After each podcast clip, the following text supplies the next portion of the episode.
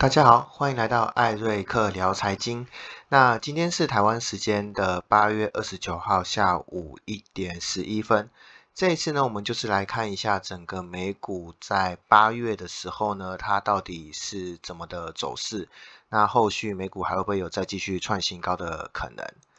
那首先我们先来看一下美国标准普尔五百指数。那昨天呢，标准普尔五百指数是已经收了一个呃阳线。好，阳黑阳 K，那其实如果以从大概八月初到现在，其实标普五百指数的趋势都是一直在往上走的。那如果我们是拉到了整个周线级别来看的话，其实标普五百指数它已经连续五周都已经是呈现上涨的趋势。那主要原因就是因为可能在呃这个礼拜呢有两个比较重磅的事件嘛，哈。第一个呢，就是美国的联准会的主席鲍尔，他在这个年会上面有发表一个演说，就是他的这个呃，我们所谓的通货膨胀率，在过去那美国都大概都是都以百分之二的通膨率来作为一个政策是否要放松还是收紧的标准。可是呢，他在年会上面有改了一个这个他的施政方针，那其实这个算是一个蛮大的。呃，变更啊，就是因为其实他说他可以允许哈平均的这个通货膨胀率在两趴左右，如果多超过一点两趴的话，那他可能也不会考虑加息，因为可能在呃第一年的时候是一点多趴，第二年是也是一点多趴，但是第三年可能到了二点五趴，这三年平均下来，如果是还是在两趴以内的话，或者是这五年的平均。在两趴以内，那他就不会再考虑要加息。那其实这个对市场来说是一个还蛮大的强心针，因为就是说，其实现在的股市大概都是以资金的行情作为推动。那相对来说，在比较宽松的这个货币的政策推动下，其实呃还是有支持股价在呃虽然它的本益比比较高，但是还是可以支撑它的部分的股价。好。那基本上，我们也大概可以认为说，其实联总会它在这一次的这整个呃新冠疫情的一些救助措施，大概就是可以做到这个样子的。那么市场上会比较预期的呢，就是说，呃，那财政部这边是不是能够透过一些纾困方案的这个通过，然后让整个市场可以有一个更好的强心针？那目前来看，吼，现在最大最大的、最有呃市场上预期最多的就是所谓的这个救助计划，就纾困的谈判。那在二十七号的时候呢，其实白宫他们已经有针对新一轮的纾困方案进行了一些协商，可是到目前的协商都是破局的。那主要原因就是说，因为现在的那个民主党他是想要把这个呃这个纾困专案的。预算呢是可以至少来到二点二兆美元左右。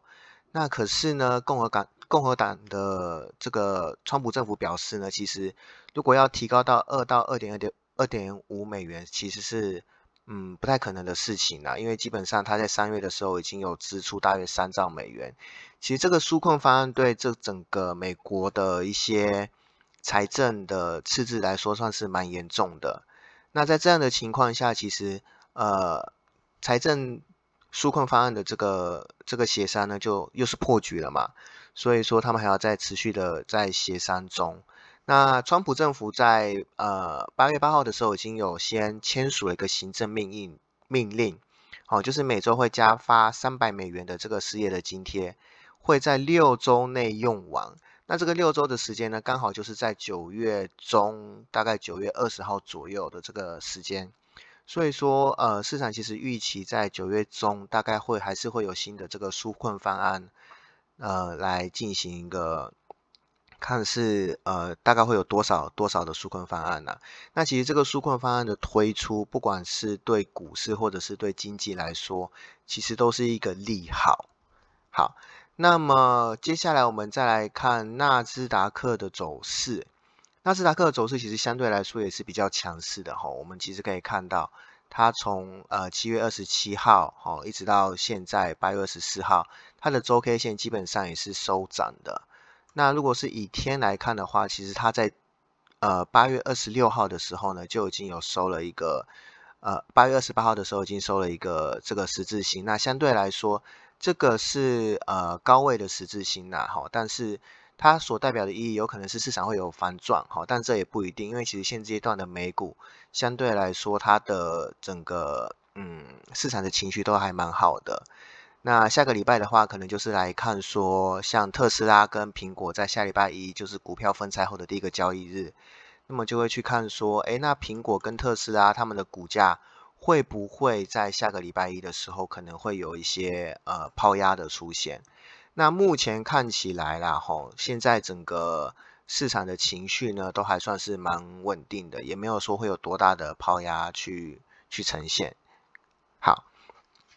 那么，如果回过头来看台湾的指数呢？其实台湾在呃八月二十八号，好，昨天礼拜五的时候是收了一根黑 K。那相对来说的话，大概就是在一万两千六到大概一万两千九之间做区间的震荡。那在八月二十号的时候呢，其实这一根的这个下杀大概已经可以奠定了。如果未来台股要杀盘的话，大概就是杀到了一万两千二左右哈。这个是从技术面的形态去看，这个也是刚好在八月二十号达到了低点，刚好也是大约是呃今年一月一月一月多的这个高点的附近哈。相对来说，它的这个支撑算是有效的。那只是我们再来看说，哎，那在过去能不能够在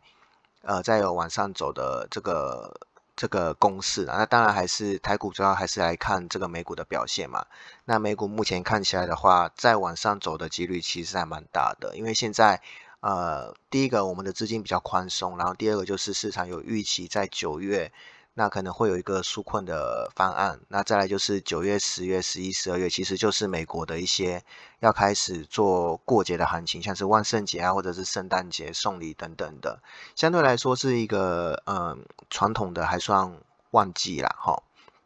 好，那在这样的宽松的这个货币政策下，哈，那。呃，其实投资什么样的呃标的会比较相对来说比较保守哈？那其实就是以呃大概以债券为主，而且是以投资等级债为主。好，投资投资等级债跟黄金，它有点像是一个资金的避风港，然后相对来说，其实它的涨幅并不是说特别的大，但是它也不会说哎它会跌到一个很。很很严重的地步哈，它基本上就是跟着市场的这个走势，大概约略约略是做一个反向的变动。那有时候可能呃，大家觉得股市过热，就会把一些钱放在这种投资等级债或者是黄金来做避险。那在这样的情况下，其实随着指数不断的升高，股价不断的升高，其实一部分的投资人他们很有可能会。把他们的这个股票的部位可能转往一部分是来到这种避险性的资产，像是黄金啊，或者是呃投资等级债为主。那呃有人问说，为什么在呃美国联总会它宣布要宽松之后呢，可能呃不管是金价还是整个投资等级的价格有往下走一些？那其实这样的主要原因就是因为说大部分的这个。在这里面的资金可能有一部分呢，会是先从这个投资等级债或者是黄金抽离出来，去股市，可能随着整个消息面去炒一波。那回过头来讲，就是说，如果他们有获利的话，基本上还是会把这个钱是放在比较安全的避风港，除非整个经济的状况是真的有很明显的改善。所以，呃，对下个礼拜来说，其实。八月的非农数据相对来说会是一个蛮关键的数据，它几乎可以说，呃，可以去不能说百分之百影响，但是它至少应该会去左右到整个九月的这个股价的走势。那当然，呃，我们美国最大的力度还是以川普总统为主嘛，所以相对来说，他在九月也有可能会推出一些新的这个振兴的这个措施、纾困的措施，那去拼他的大选。那像美国的，不管是共和党还是民主党，他们其实都想要再拉拢一些可能中间的选民，所以会针对一些呃议题啊，或者是一些产业来做这个利好。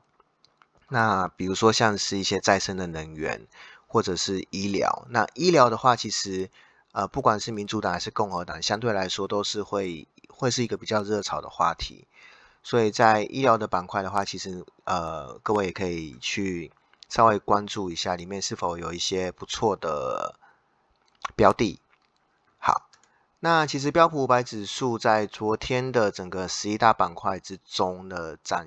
呃涨幅呢，大概排序排下来的话，基本上十一个大板块都是涨的哈。那涨最多的当日当日跌幅涨呃当日的涨幅涨最多的，那就是能源板块。好，再来才是材料，再来是通讯科技跟一些消费者，好，然后还有一个工业，再就是这个房地产，好，再再是消费者的这些这些这些板块，好，那其实能源在过去都是属于一个比较劣相对劣势的板块，那最近是有慢慢的有有起来，好，那所以在后续的操作呢，基本上就是朝向谨慎做多的态度。好，基本上我们就是跟着整个市场的方向来走，但是呢，要注意就是，嗯，有一些已经追到有点过高的股票，像是特斯拉，或者是可能呃现在比较夯的一些呃明星股啊，可能或者是苹果啊、微软这些、Facebook 这些已经有点涨得太高的股票的话，我们可能就先缓缓，等它稍微回落修正，在一些可能。呃，筹码比较密集的区域，我们再去做分批的去承接。那现阶段也可以去观察，说像是金融或者是呃能源是否有一些比较好的标的，或者是航空业。好，那金融这一块呢，主要是因为现在相对来说宽松的货币政策，它是有助于这些这个金融业。好，那我们不讲传统的金融业啦，就是呃，当然传统金融业都还是以可能存款跟放贷为主。那这对他们来说不会是一个太太太利好的消息，好，但是针对这种投行来说，哈，这种有在市场做操作，像是 J.P. Morgan 或者是高盛这种投行来说，其实这对他们来说就是一个呃还不错的消息，因为对他们来说，其实他们可以在这资本市场中去去去获利。好，那我自己呢，自己是有在呃之前他大概有。去布局了一些像是军工板块啊，或者是一些像现在呃比较夯的医药板块，像是辉瑞，好，辉瑞我自己也有去买，在昨天有去去建仓了，好，那呃可能会有人问说，为什么要这个在这个时候去买辉瑞？它不是被移出了标普，呃，被移出了道琼吗？好，其实呃从辉瑞的基本面来看，辉瑞。它的基本面是没有问题的，那相对来说，它也是一个呃有这个疫苗题材的这个股票啦，所以在基本面没有问题，然后我们看整个筹码大概也在这个区间集中了还蛮久一段时间的哈。那我是觉得说可以考虑去将一点点的部位去放在这种比较相对安全的这种这种股票上面。那当然，其他的呃资金部位的话，就是可能去朝向科技。或者是呃一些生计的这些板块哈，我们去去做。那逢高的话就是减码，好，然后修正的话就是继续布局，在大选前美股至少还会有一波的涨幅。好，那呃今天的节目就到这边。那如果喜欢的话，可以帮我按赞、订阅跟分享。好，那我们就下一次的影片再见，拜拜。